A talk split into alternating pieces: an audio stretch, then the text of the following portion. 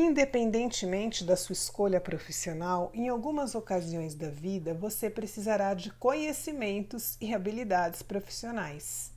Você está nesse mundo para curar e ser curado.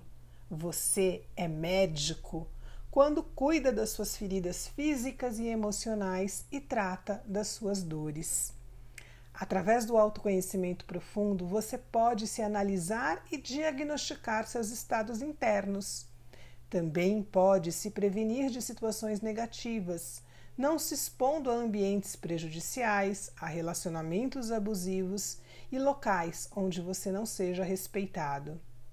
Assim como médico, você precisa ter uma visão ampla interligando cada área da sua vida e ser consciente do que de que uma afeta a outra.